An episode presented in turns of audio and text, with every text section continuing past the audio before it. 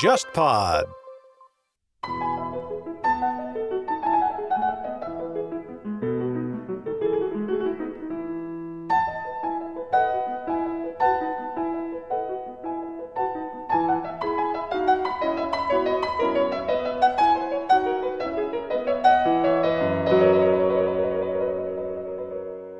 欢迎大家收听《天方乐坛》节目，我是顾超。今天的节目呢，我们聊的话题是音乐是怎样变成免费午餐的。今天呢，来到我们节目当中呢，还有两位，一位呢是之前两期节目当中已经和大家，呃，有过一些交流的，呃，乐评人，也是我们的嘉宾主持博乔。嗯，大家好。另外一位呢，是我们今天节目特别请到的一位嘉宾。那么他呢，在乐评界呢，呃，人称默默，而他自己的本名蔡哲轩呢，也出现在了他最新的一本译著当中。这本译著的内容呢，其实就是谈论音乐是怎样变成免费午餐的。让我们欢迎默默。各位听众朋友，大家好，我是默默。好，欢迎两位啊。然后今天呢，我们这个话题其实也是所有的听过音乐的人可能都会有经历过的一件事情，那就是。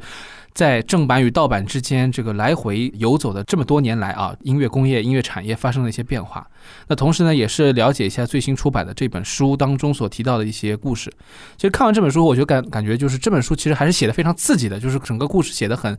绘声绘色。两位不知道怎么看这本书？是它原版是二零一五年六月在美国出版的。这十几年来，我一直在看一些这个音乐产业类的书籍。嗯，那产业类的书籍它是很枯燥的。嗯，但是唯独这一本书《How Music Got Free》这本书，我看就是一下子就沉浸进去了。他写的有一些像这个侦探小说，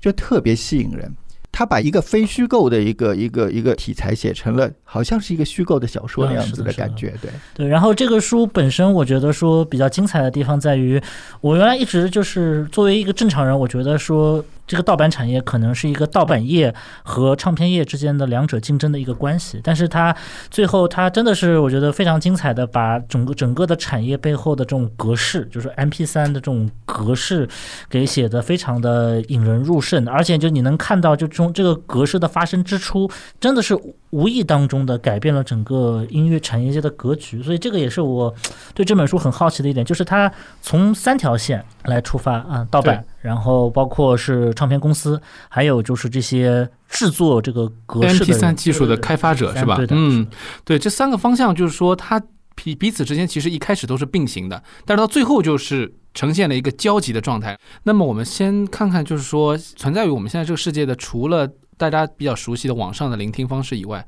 还有比如说实体的唱片还存在吗？然后现在大家大概听音乐感觉比例是多少？周围人的。听音乐的这种方式或者介质。使用的是的是哪些介质呢？呃，像我身边的朋友，现在就是第一个买唱片的人真的是很少了。呃，一般只有一些特别小众的音乐类型，可能大家会出于收藏的目的，像爵士啊，像古典音乐啊，大家会把这些碟给收藏起来。现在我觉得就是所谓流媒体嘛，像这个腾讯音乐、呃，网易云音乐这样子，已经成为一个主流了。而且越越来越多的，就以前大家好像是不免费不去听这样子，但是现在好像大家已经都构成了一个购买会员的一个习惯，所以。我其实也很很很好奇啊，因为蔡老师好像对这个工业这一块好像了解比较多一点啊。我不知道，就是从你们工业的这种统计数据来看是怎么样一个情况？呃，我就说我个人吧，我个人其实从九十年代开始，在呃，其实有收集唱片这一个爱好。呃，到了零三、零四、零五年左右，就是这本书当中说的这个现象，就是所谓的比如说 Napster 或者 SoSeek 或者 Kazaa 这些的软件，让我就是可以。呃，无时差的、不用出门的，以及免费的去得到世界上所有商业出版过的音乐。因为我在九十年代的时候是，呃，每个周末我会去到唱片店、到音像店去，不买我也要去看这星期又出了什么。比如说，我想要电台里听到说，呃，某一个歌手出了一张专辑了，那我就想买那张专辑。但是国内的话，它资讯会慢一点，那可能是呃半年、一年、两年、三年，甚至可能才会正版引进到国内。那你这个过程就是你每星期都去等那张，跑到唱片店去等那张专辑。呃，引进版的磁带七块九、九块八、十几块，然后进口的十十几块、二十几块。呃，引进版的 CD 是五十八、六十八，进口版的 CD 是一百三十二。当时工资只有多少？零用钱只有多少？可是到零四、零五年，当我能够从互联网上免费的下载到所有你想要的音乐，那些在国内唱片里面根本你就买不到的音乐，而且是呃今天早上才刚发行，下午我就能够下载到了，那种震撼是非常非常强烈的。所以当时当我在下载这些音乐的时候，我也有一个想法，说这些音乐是什么地方来的。和这一本书的作者 Stephen w a i t 他是一样的，他也有这个疑问：这些音乐是什么地方来？呃，我可能想完了就算了。对 对对，只是 Stephen w a i t 他他想想到这个问题，他就要去做这个事情。他把华尔街的金金饭碗辞掉，花了五年的时间去欧亚美三大陆十几个国家采访了一百多个人，然后翻阅了几万份资料，去写成这一本书。解答了这一个问题。那么很多朋友其实可能对于这个唱片的演变也不是那么熟悉。我们可以梳理一下，就是说最早的时候开始有唱片，就录音工业开始起步的时候，我们知道留声机。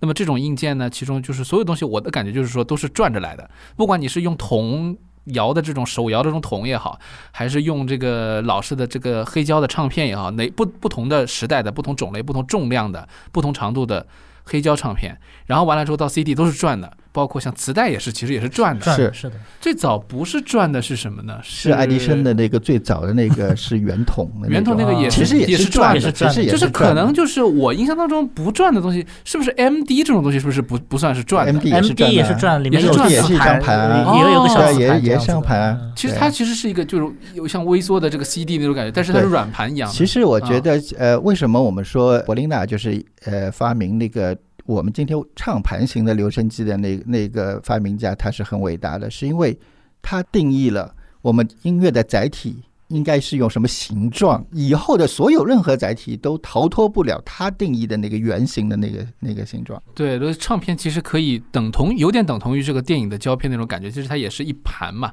然后直到就是。电子的这一些就是媒介出现以后，整个的这个介质发生了一个变化。嗯，至少形状就不是圆形了，甚至就是没有形状，没有形状了。然后之前的这些东西一个个被淘汰，其实它都是有一个技术的要求嘛，要不就是更稳定。存储量更大是吧？还有就是它的体积体积更小，所以有 M D 啊这种就是很便携的又很高性能的这种这种东西出现。但是 M D 的出现其实是跟 MP3 的出现有点交集了，所以很快就是被电子类的打败了啊！你既然追求小，那 MP3 最小了，它什么都不需要，所以它就很快替代了这个之前的这些播放的介质。那我们就先可以从。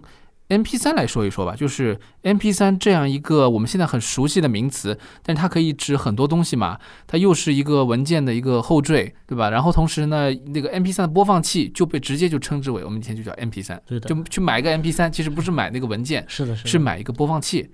那 M P 三这个这个东西，就是在这本书里面，它到底是怎么去界定它？它是一个什么样的，放在什么位置上的？M P 三首先是一种音乐格式。因为当我们呃用电脑用这种数字的存储或者传输的这样一个方式来统领整个世界的时候，你任何一样东西都要需要有一个格式。那 M P 三只是其中的一种格式而已，只不过是在这本书《音乐是怎么变成免费午餐》的这本书当中，他把 M P 三怎么发明出来的这一个呃历史脉络给捋了一遍。那顺着唱片的这个这个载体来说。其实 CD 和 MP 三其实就是一回事，因为你去把 CD 放到电脑里面，如果你能看到它的文件的话，它是一个什么文件？它是一个 WAVE 文件，WAV。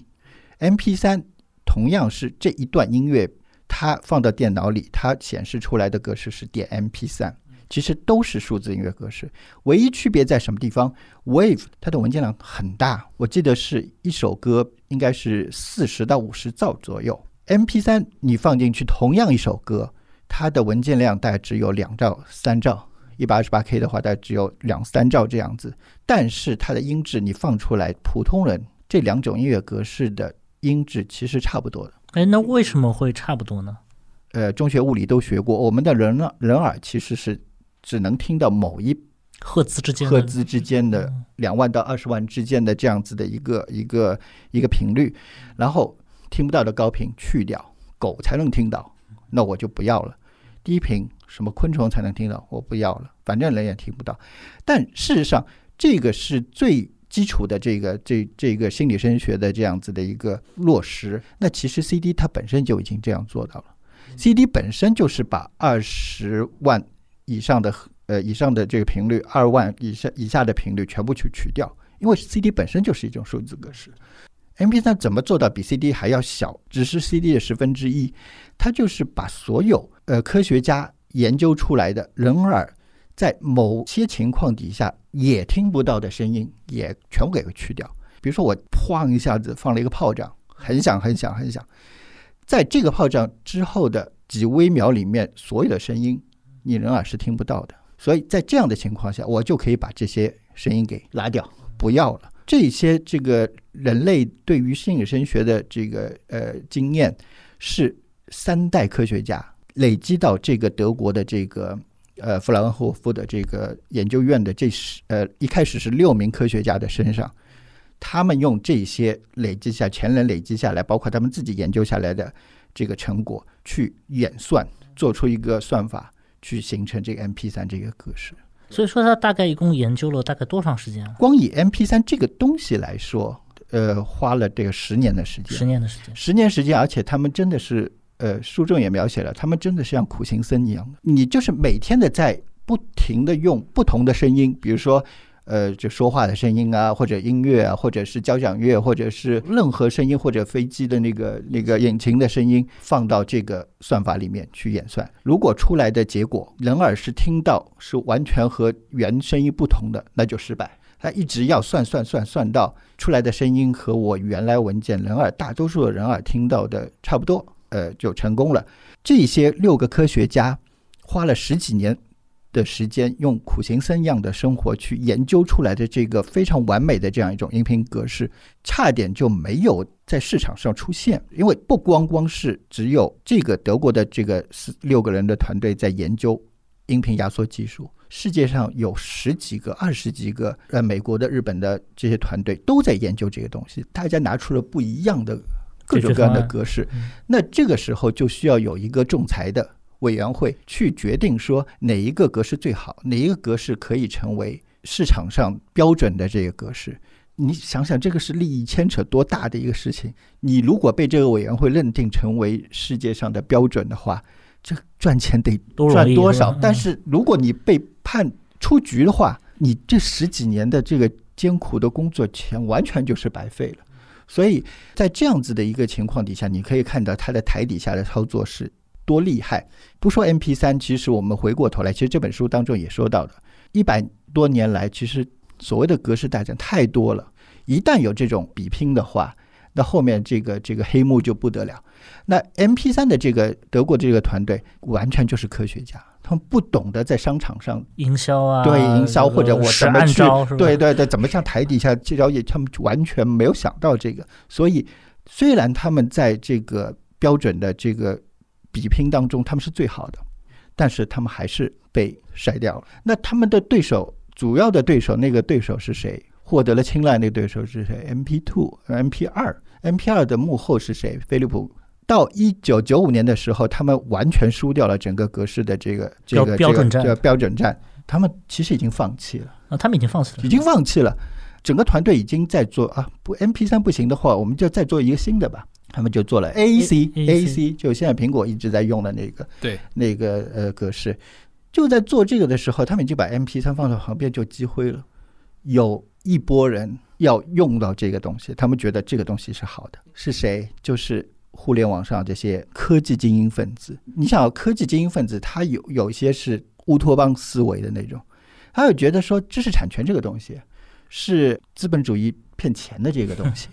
以乌托邦思维来说，它就是应该免费的给全世界的人享用的。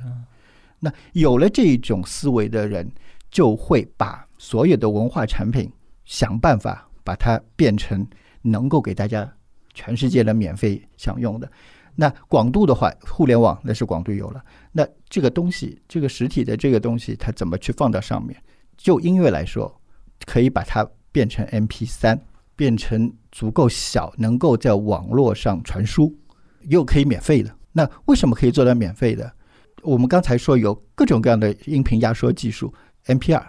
但 MP2 它是大财团才撑腰的，你要用它要有授权费。他们当然就找到 MP3，MP3 因为已经扔在那儿，没有人管了。然后那个团队已经把这个 MP 三的压缩的那个软件，本来要花一百二十块美元买这个，后来变成十二块美元买这个软件，也没人买，五美元没人买。那么最后这个团队就说，反正有 MP 三也没用了嘛，这个软件我们就零美元共享软件扔在网上让他去吧。那那一批人就找到了这个零美元的。M P 三的压制的软件，把它压下来，把所有的能找到的 C D 上的音乐压成 M P 三放到网上。M P 三这个东西本身是个好东西，对吧？才会有这样的后面的效果，是不是这样？我们现在已经不能判断 M P 三到底好不好，我们只是知道说我们都在用 M P 三。那 M P 二到底好不好？M P 二它一定会有它好的地方的，否则。你真的很差的话，你不可能说服所有的人去用这个东西。这本书当中说到，呃，MPI 赢了好几个这个标准，其中有个标准是 DVD 的半音的那个音轨是用 M P R 的。所以看这个书的时候，就会觉得好像 M P 三是受了巨大的冤情啊，然后最后 那个感觉就是沉冤得雪的那种啊，写的非常的非常的刺激，就是让你觉得好像这个故事就是呃内有隐情。对，嗯，当然用不同的理解，确实呃，默默老师这个给出的这个提醒非常好，就是看这个书的时候，也可能不要太被这个情节他当中叙述的这个故事所所带过去啊。还是我们现在确实很多事情已经没办法考证了，但是自己加加深了我们对于这个故事内容或者整个过程。的一种好奇感。那说到其实 M P 三，其实它的成功可不可以算是在美国获得的？就是因为这感觉整个的这故事最后重心就放在美国了。它在欧洲没有成功吧？因为委员会没有认可它。呃，我觉得，因为它是一个基于互联网的技术，互联网上基本上就没有国界的这些区别。促成这件事情的，比如说这本书当中说到的这一个具体的这个案例是发生在美国，但是我也可以说我是。当然，中国也是 M P 三的一个非常重要的一个一个一个消费消费消费，或者说新世纪前前十年当中的这些 M P 三的播放器，全部在中国制造的。M P 三它无意当中，其实，在我们默默翻译的这本书啊，音乐是怎样变成免费午餐的当中，扮演了一个什么样的角色？就是它无意当中成为了盗版音乐的一个非常重要的载体。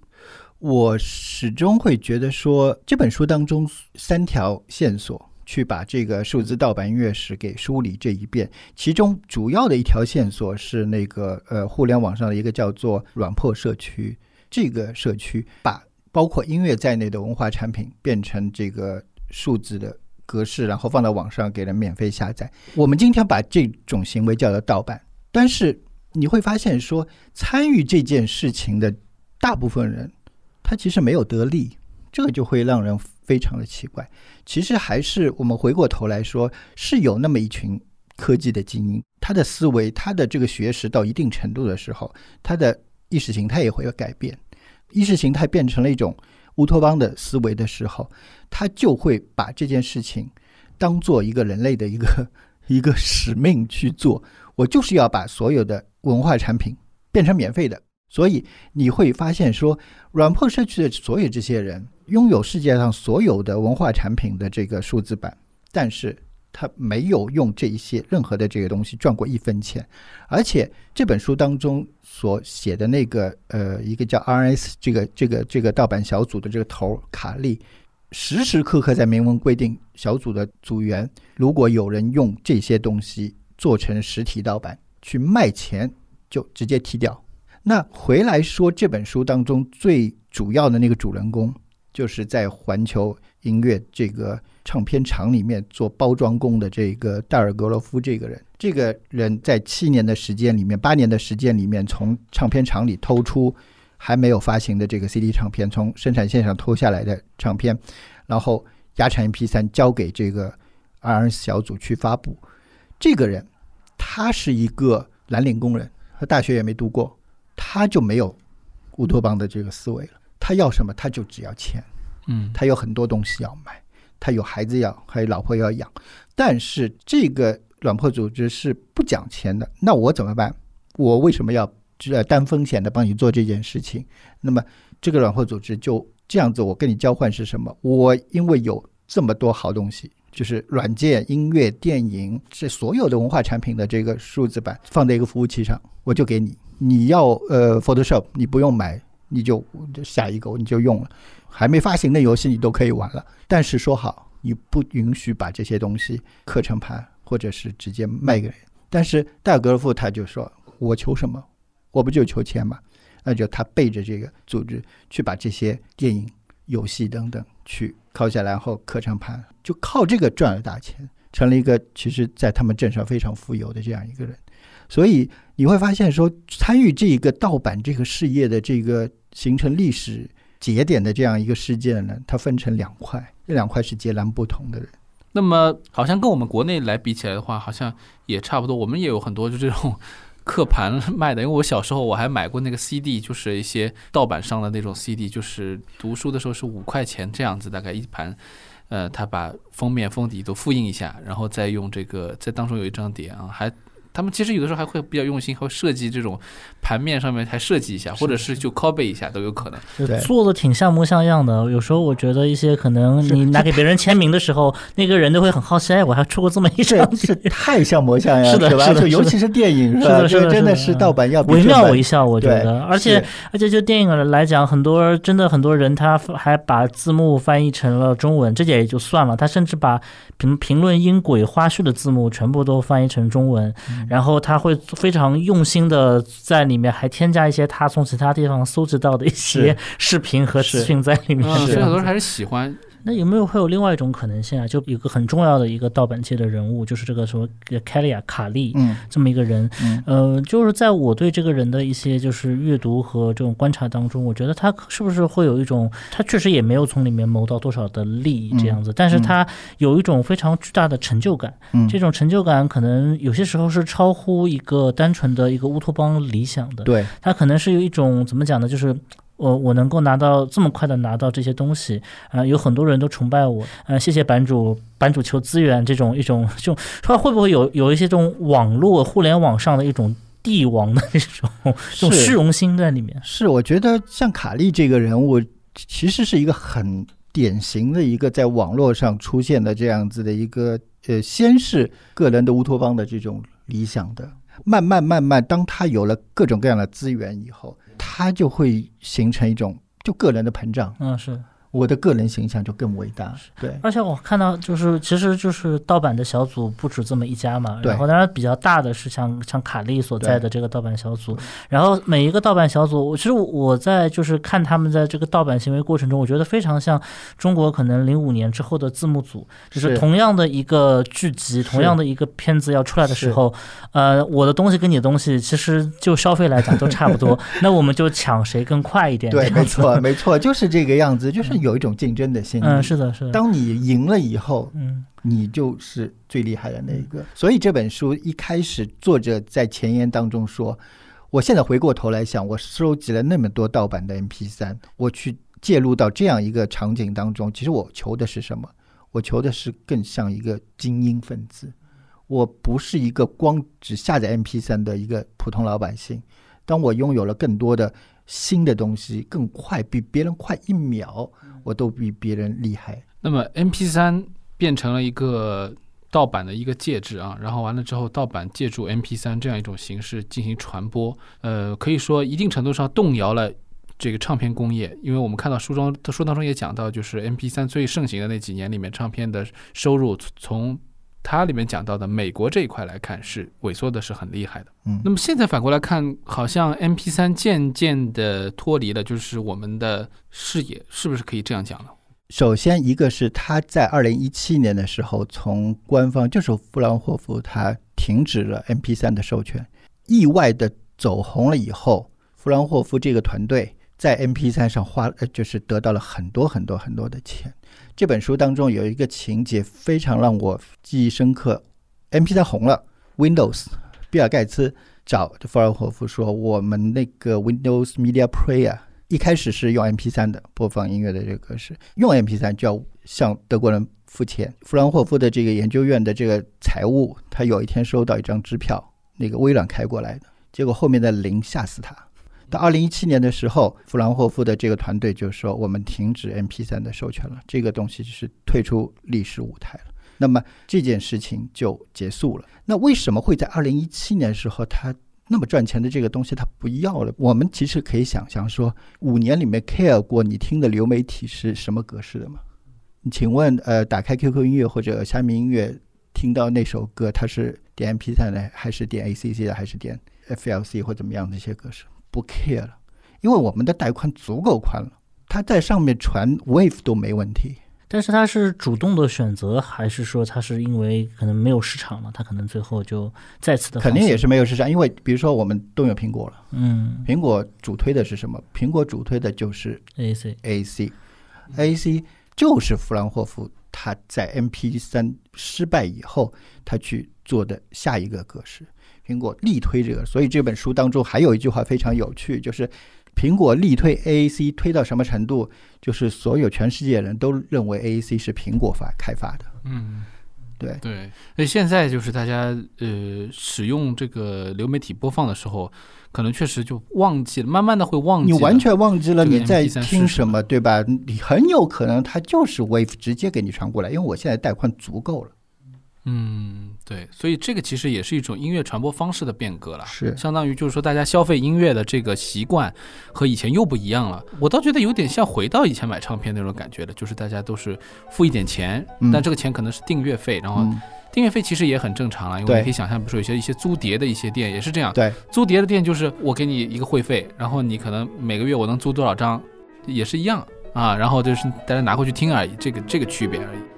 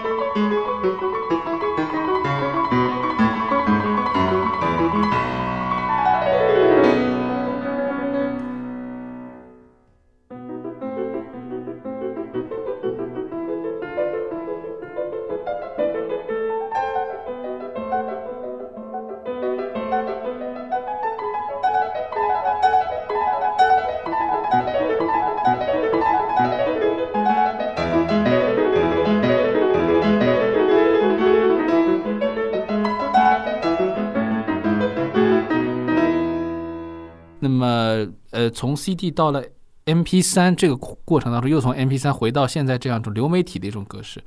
所以说人的消费模式发生了改变。所以这个唱片公司遇到了 MP3 以后，他一开始没有采取行动啊，就是觉得这个事情是无所谓的。特别是就是书当中提到的环球唱片，他们的这个老大就是道格麦里莫里斯，他是有这样一个想法的。是，嗯，但是最后他当然在。多年以后，他接受了乔布斯的意见以后，他以就是一首歌零点零一美元的这样一个条件，就是去售卖这些这个唱片的录音。这书中又还是补充了一句，就是说这个收入对于当时的环球唱片来说还是不算一个事儿的。对。但是那么唱片公司，他当时时候对于就是因为这里面也讲到了唱片公司是如何培养艺人、发掘艺人，然后怎么样去发展他的这个呃名声啊，然后让他的名让他的歌变成一个畅销的歌。其实那个时候就是很。注重的一点就是，就是注重听众的听觉。对这个唱片公司，特别是环球的这个老板莫里斯，特别好像特别重视。对很多细节都讲到这点。对，所以他总是相信，就是只要有观众、有听众愿意买这个唱片，就说明这个唱片有有潜力、有成功。但是他没有意识到的是，就是介质在挑战唱片公司传统的这种生存模式。对于像道格莫里斯这样子的一个在唱片业里混了六十年的人来说。他一定是有一个既定的思维，因为在他所有的他遇到 MP 三之前，所有的大风大浪当中，他都秉持了一个什么理念？就是传统唱片业当中销量最大，因为他入行以后第一张经手的金唱片，他用他的销量为王的这个呃思维去把它搞定了，成为他历史上手中第一张金唱片。后来的职业生涯当中，都以以这个销量为纲的。当他碰到所有的事情，包括其实介质转变，他都就屡试不爽，都用销量这个事情我 cover 掉了。比如说书中提到说，当他遇到 MP 三的这个科技的冲击的时候，他就想到说，卡式磁带在八十年代的时候卖的很好，因为卡式磁磁带卖的好，所以黑胶唱片的销量下来的很厉害。当时还不是呃美联储主席的格林斯潘，他作为一个经济学家，他做过一个调查，是说怎么去面对，因为呃卡式磁磁带可以录，这你在家里可以把那个音乐可以录下来，所以造成了这个黑胶的这个销量的下滑。那格林斯潘就说没有其他办法，就是叫警察来把那些盗版人抓到监狱去。他就是这样子的一个一个一个一个思维。但道格莫里斯当时，他当时应该是华纳的那个那个主席，他就说格林斯潘说的是对的，但是我不觉得是这样子的。我们应该是怎么唱片应该怎么样去对待卡式磁带造成黑胶专辑的销量下滑呢？是我在要推出像呃 Michael Jackson 的 Thriller 这样那么经典的专辑，只有推出这样经典专辑、音乐好的专辑，我不怕。顾客，我不怕消费者不买唱片。我们唱片应该这样对待介质的这个科技的革新，一路以来都是这样子，他就这样活过来了，而且活得非常好。他经手过的唱片公司，在他手里以以销量为纲的这个这个思维活得非常好。所以当他面对 MP 三的时候，他也想用这个方式，但是没想到。第一次他就碰到失败。当他没有办法去用销量这件事情去 cover 掉这个科技给他带来的冲击的时候，那怎么办？那他也只有诉诸法律，去把那些这个盗版所谓的盗版的这些人去抓住，去绳之以法。嗯，但是这书里面就明确的表示，就是他告赢的这场官司并不重要，他输掉的这场官司对他的这个影响是致命的。呃，我觉得对他来说，当 MP 三这个盗版这个事情。发生的时候，他们找到 FBI，找到国际刑警组织，找到这个呃 FBI 的这个反盗版的组织，这些组织在很长的时间里面毫无头绪。你说连警察都毫无头绪，唱片业根本就不知道，甚至根本就不知道那个内鬼就在自己唱片公司的这个这个唱片压制厂的最底层的那个那个员工这儿。没没错，这些人是应该绳之以法，但是他们没有找到这些情况下，他就只能怎么样？他就只能去。抓那些最终的消费者，就最后在家里下载那些音乐的那些盗版音乐的这些人，那这些盗版音乐人可能就是一个单亲妈妈，或者甚至一个退休工人，或者就是一个蓝领工人，怎么样？就他其实付不了那么多钱，对他来说，他也不知道下载这些东西是非法的。那所有的人就会认为说，你这个唱片公司就是压人嘛，就以大来压人嘛，你干嘛去起诉那些？弱势群体，弱势群体，而不去找那些真正盗版的这些人呢？这个他们连同 FBI 做的这样一个起诉，其实是对当时的环球唱片来说是是声誉受到很大的影响。嗯，但是在经济上没有帮助到他们。其实没有办法，因为他们根本就付不出这个钱嘛。你就算告赢了，这些人说认罪了，我要赔钱，他都是什么一首歌二十二万美元，什么两百万美元这样赔的，怎么可能赔得起？嗯，那最后这个事情也是不了了之了嘛。所以说，就是打击违法、打击盗版很困难，但是当时时候就是说，最后没有办法的话，只能就是去尝试有偿收费的方式去赚一点点钱。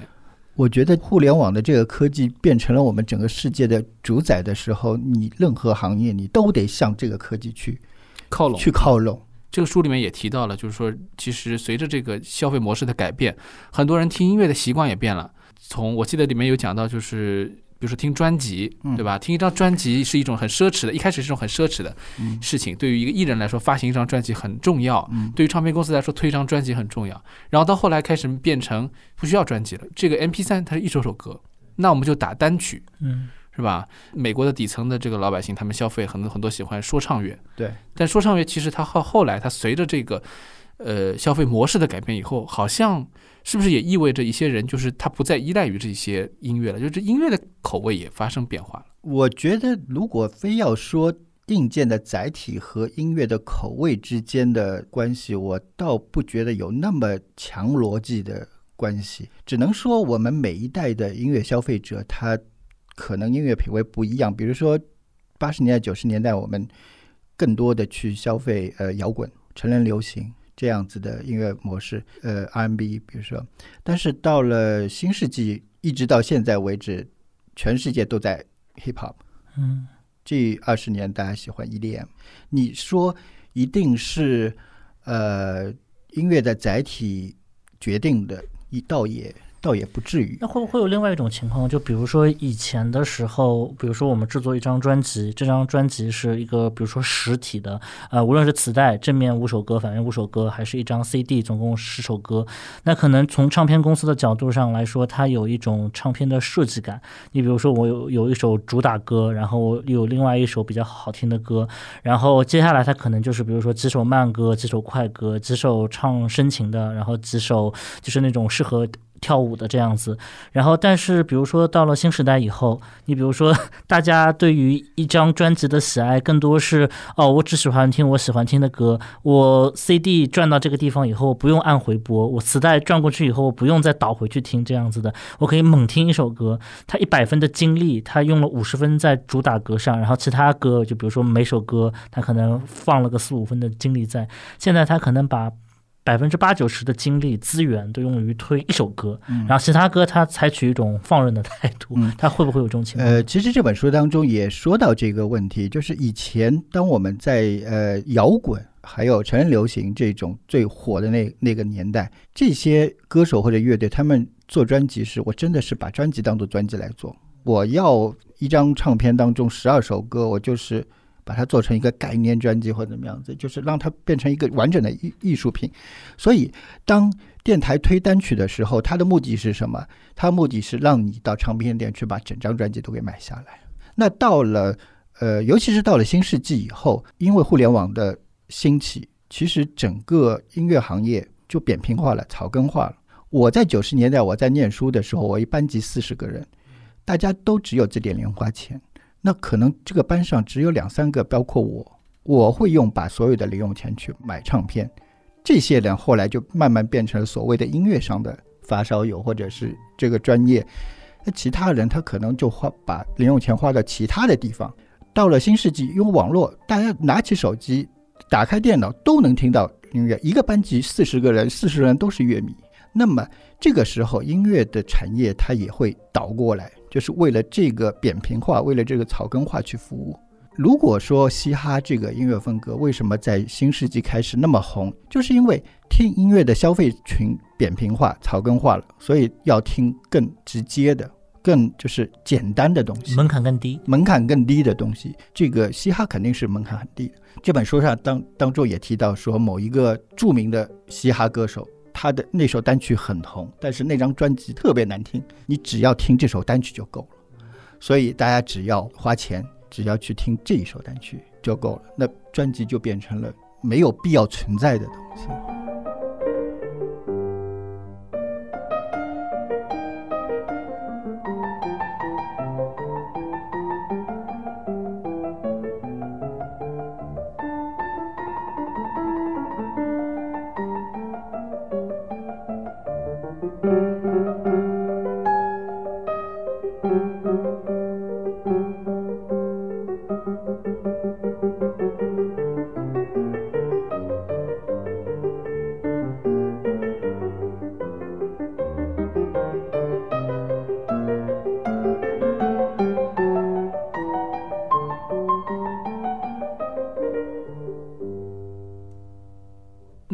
现在就有个问题，就是关于大家现在听音乐的这种模式。我们一开始也讲到，就还是有人会可能会去买一点实体碟，甚至于有书中还提到数据说，美国在很后面的时候，在近几年还有很大的一笔的这个音乐的这个产值是来自于实体唱片的。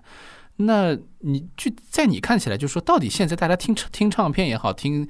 呃线上也好，到底是什么样的一个目的，或者说大家现在形成了一种什么样的状态呢？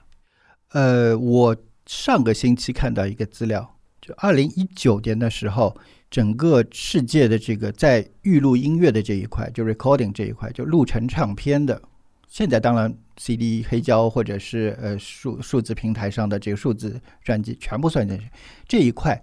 它的产值又达到了一个历史新高。就在它二零一五年整个世界。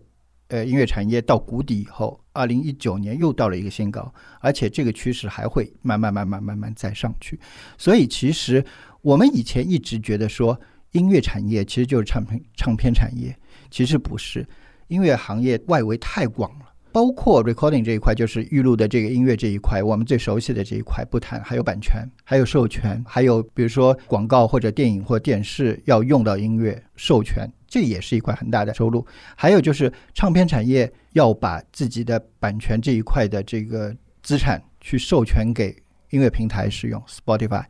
或 Apple Music 或者国内的 QQ 音乐或怎么样子？你想，二零一几年的时候，一一七年还是什么时候，QQ 音乐和环球音乐这本书当中的这个主线的这个唱片公司达成了这个版权合作。虽然具体数字没有公布出来，但是它是亿级的。这个消息公布的时候，我正好和一个业内的朋友在那儿聊天，我们手机哗跳跳出来这个东西，然后我那个朋友就直接说。环球接下来五年就不用干活了，他光靠 QQ 音乐给他的预付的这些钱，他就活得很好。年底年初的时候，整个环球音乐把百分之十的股份卖给 QQ 音乐，QQ 音乐花了三十亿，还是溢价很高这样子的。嗯，现在音乐行业活得多好。所以从这个角度来说，这个书的标题就是“音乐成为了免费的午餐”，但是他讲了这是只是一方面而已。但另外一个方面就是说，现在又开始随着这个体制机制的这个优化，怎么说，免费的东西又重新变成一个可以赚钱的一个工具之后，呃，整个行业好像又回来了。嗯，呃，这个音乐又不是一个纯粹免费的午餐，大家都在付钱，是吧？包括我们每个人买的这个任何一个音乐的播放平台、流媒体的这个版权，就是每个月的这种月租费，对，其实都是一笔很大的一笔钱。对，那这个钱汇聚起来以后，对于整个音乐工业来说，它是一个。很正面的一个促进作用，M P 三可能还帮助了一些唱片的销售，帮助他去推动了，去做了一些传播。就像之前我们节目当中讲到过，就是您提到的，就是其实有些人可能就是因为试听了 M P 三觉得不错，还真的会去买正版。光 M P 三这个东西，以我自己来说，我是非常感激他的。我在九十年代的时候，尤其是在中国这样子的一个资讯不是那么发达的这样一个市场里面，去作为一个歌迷，去做一个买唱片的歌迷的来说，是很痛苦的一件事情。所有的精力、时间和金钱花在这个上面不算，我还很纠结，说：“哎呀，我没办法，就是别说第一时间了，就是过一个月、两个月。”我就想听到，比如说英国出的某一张我想听的专辑，都是不可能的。在整个九十年代，这件事情是困扰了我很久很久很久的事情。我甚至我都想移民或怎么样子，那去去到一个很很快能够得到音乐资讯的地方。但是，当有了呃 So Sick，有了 Napster 这个东西，有了 MP 三，有了互联网以后，我真的是觉得说，我所有想要的东西，甚至我可能以前。在实体唱片上永远都接触不到的音乐，它都给我了。不要说免费，不要说那个呃不用花费体力成本跑到唱片店去买，就光这件事情就让我很感激、很感激、很感激 MP 三。所以其实我今天能够坐在这儿，我今天能够翻译这本书，我今天能够被某些人觉得你在音乐上好像蛮有呃见识或怎么样子，我觉得很大程度上是因为 MP 三所赐。所以，M P 三没错，在那个时候，在这本书所描述的场景当中，它是一个盗版的行为。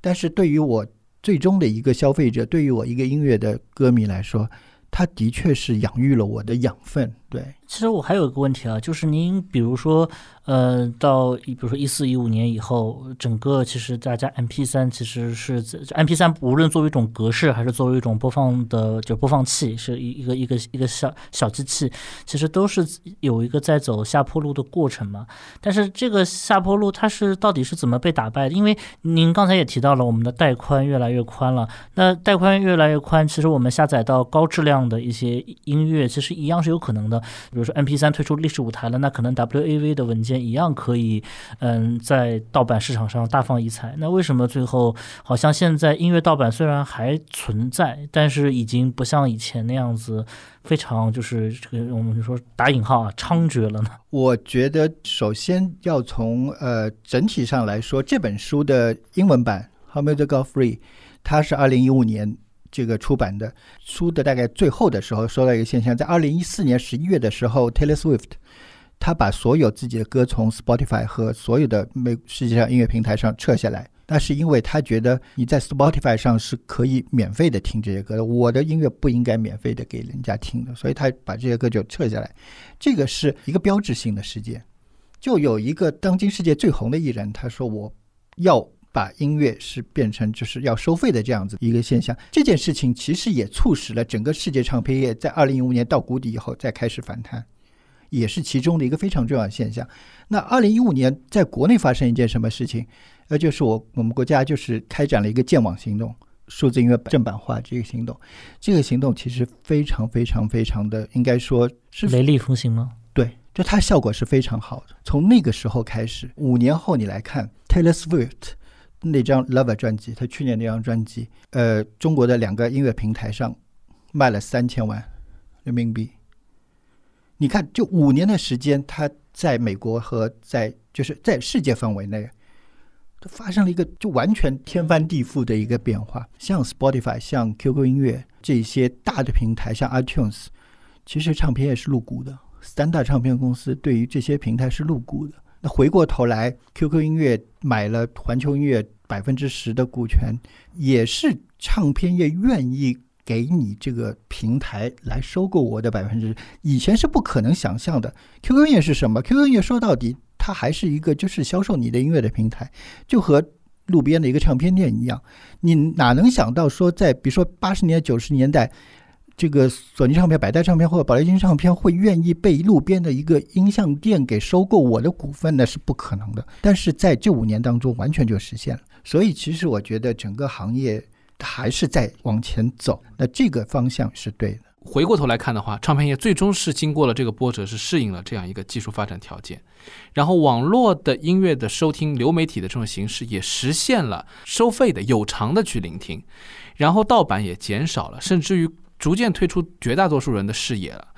嗯，然后呢，唱片公司也能够因以此来维持自己的生计，甚至于活得还不错。当音乐遇到了这个 MP3 科技和互联网科技。当音乐走到了今天我们这个时代的时候，我们整个思维全全部要改变，包括音乐是不是要收费，包括音乐音乐怎么样听，包括音乐怎么产出的，怎么去制作的，最后你怎么接收的，在每个时代里面它的意义在什么地方，我们可能整个脑内的这个这个这个思维和想法全部要换一个新的。可以说，再去看未来的东西，也不能用现在的价值观去衡量，那很可能就是会发生。